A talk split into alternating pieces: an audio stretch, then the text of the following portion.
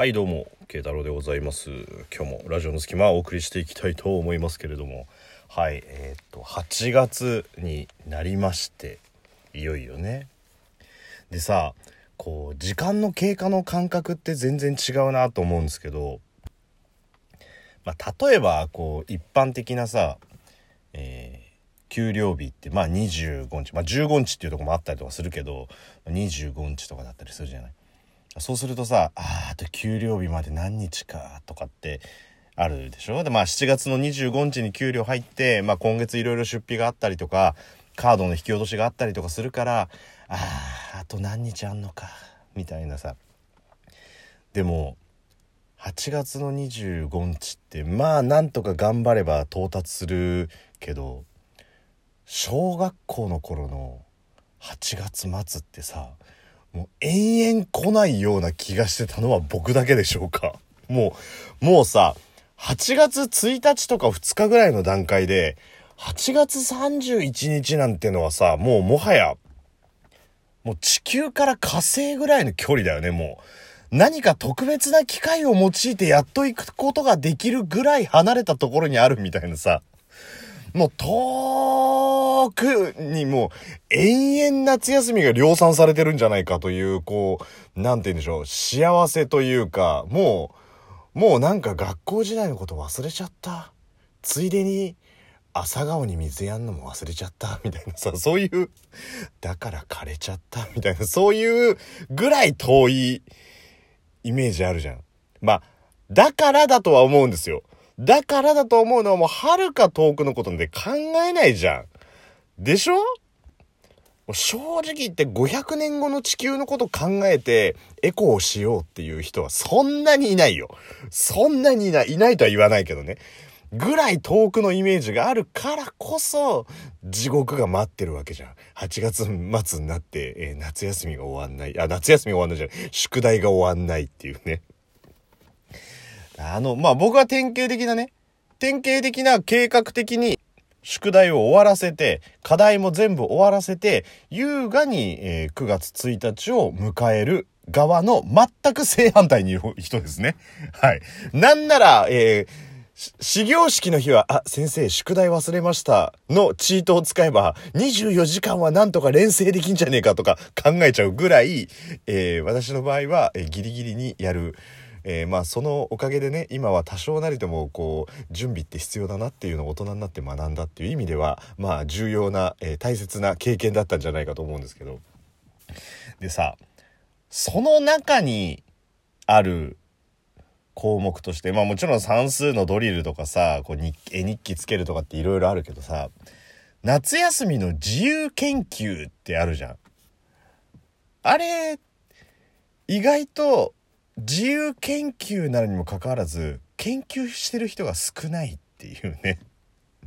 あななんでさ自由研究だってさ自由研究で粘土細工とか作ってくるやついるけどもはやあれ研究じゃねえじゃん。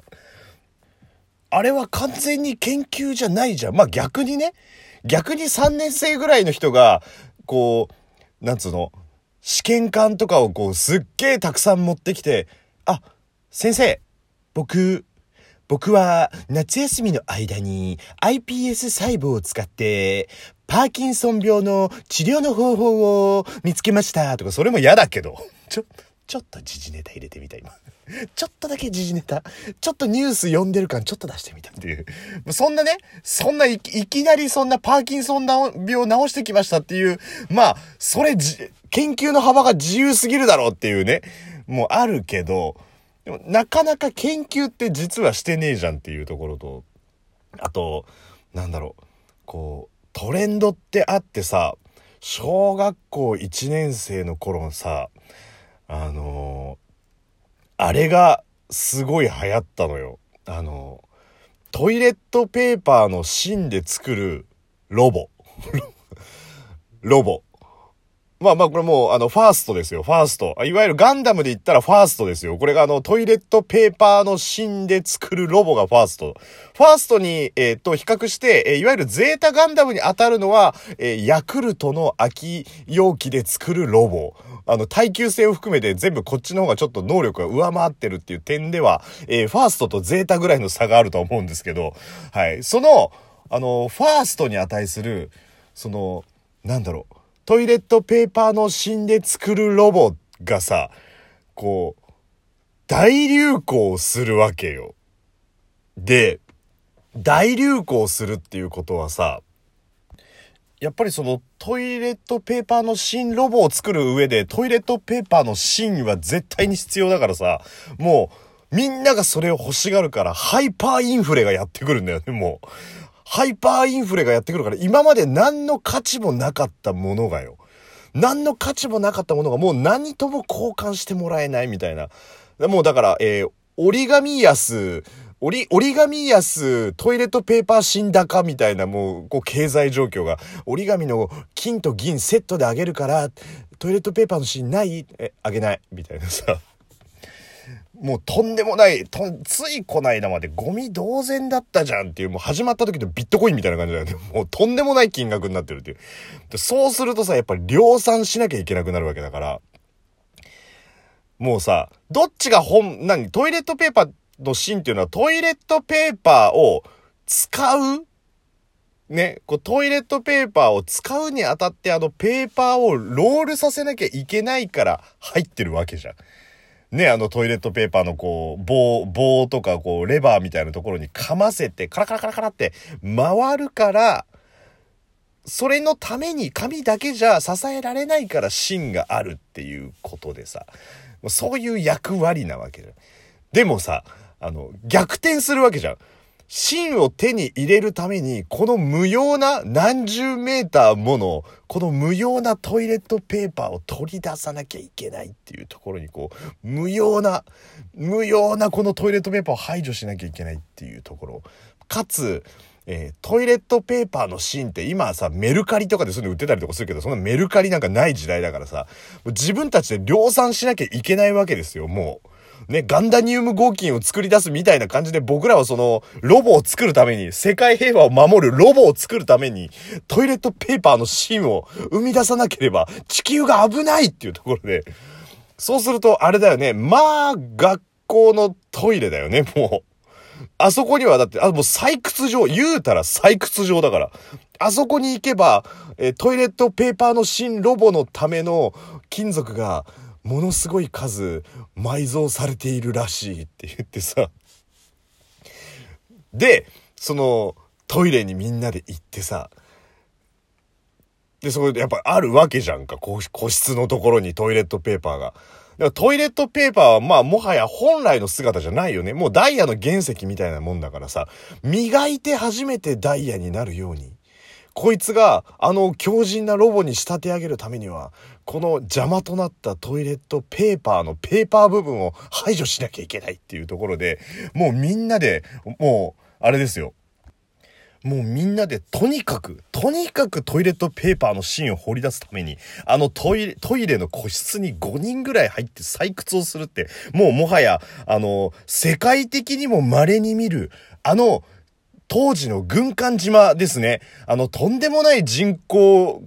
密度でおなじみの、あの軍艦島にいた、そして軍艦島の人たちがみんな行ったあの炭鉱のように、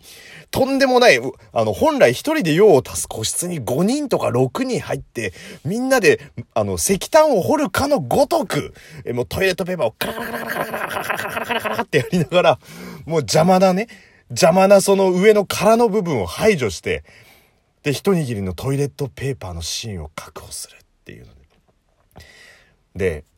こう、同じくさ、やっぱ大人とかね、年上の人がやっているものに対する憧れっていうのも子供は強いじゃん。その誰かがトイレットペーパーの新ロボを使ったことによって、こう流行りが来たように、なんか大人の人とかね、年上の人がやってることに対しての憧れっていうのも強いじゃん。で、みんなこうね、掘り起こして、もうすっからかになるわけですよ。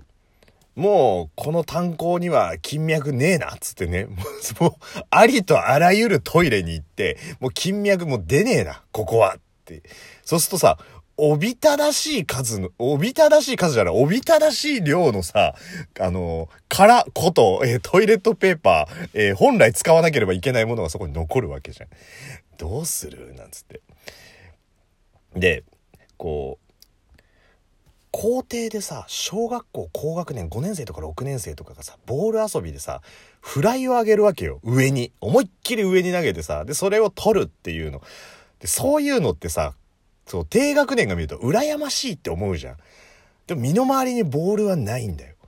でも目の前に大量のトイレットペーパーはあるんだよ。で、それをね、あの、当時のお友達の高柳くんが、おもむろにトイレットペーパーをむしってさ、水に濡らすのよ。そうすると、ボールにはならないけど、いい感じの塊ができてさ、これよくね？ってって、それをみんなで1階に持ってって。で、学校ってさ、窓が全くないとこあんじゃん。壁で。4階まで全部こう壁になってるみたいな。そこに、えー、フライのごとく、うわーんって投げると3回ぐらいでべちゃって壁について、そのトイレットペーパーがくっつくわけよ。まあ、そうすると本来地球を救うためのトイレットペーパーの新ロボを作るための僕ら科学者が 一気にですよ、えトイレットペーパーを壁にぶつける体に変わって、みんなで一心不乱にもうなんであんなに集中してたんだっていうぐらい、いけバッチーバッチーってやって、思いっきり投げると、あのさ、おびただしい量の学校中のトイレットペーパーを出して、それを濡らして、それをぶん投げてるわけだから、あの、3回ぐらいのところに、スズメバチの巣みたいなトイレットペーパーが、すっげえ数できんのよ。で、次の日、学校全体の大問題になってさ、犯人探しでバレて、すげえ怒られて、なんでそんなことやったんだっつったら、いや、トイレットペーパーの新ロボを作ろうとしただけですって言って、で、だから学校中のトイレットペーパーを使いましたって言ったらめちゃめちゃ怒られて、その年の自由研究のトイレットペーパーロボは作るのがダメになったっていう話でした。